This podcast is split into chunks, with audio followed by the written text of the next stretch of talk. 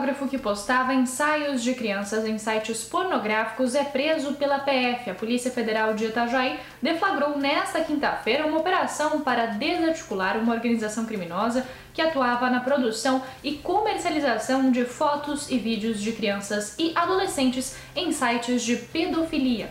Um fotógrafo de Balneário Camboriú, identificado como Jorge, foi preso na cidade o bando enganava menores que tinham o sonho de serem modelos e desviou mais de 200 mil fotos de crianças para sites criminosos.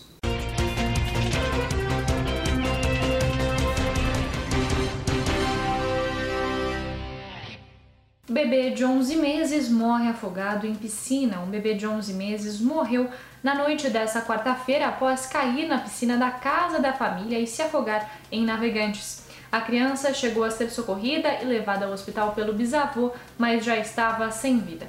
A mãe da criança, de 19 anos, foi presa e acusada de negligência. Projeto quer multar quem der esmolas em Balneário Camboriú. Um projeto de lei de um vereador quer penalizar com multa quem der esmolas a moradores de rua na cidade. A ideia foi proposta pelo vereador David Labarrica, da base do governo do prefeito Fabrício Oliveira, e já gerou críticas entre juristas e entre outros parlamentares. Segundo o autor, a proposta nasceu como uma iniciativa que visa brecar o número de moradores de rua na cidade.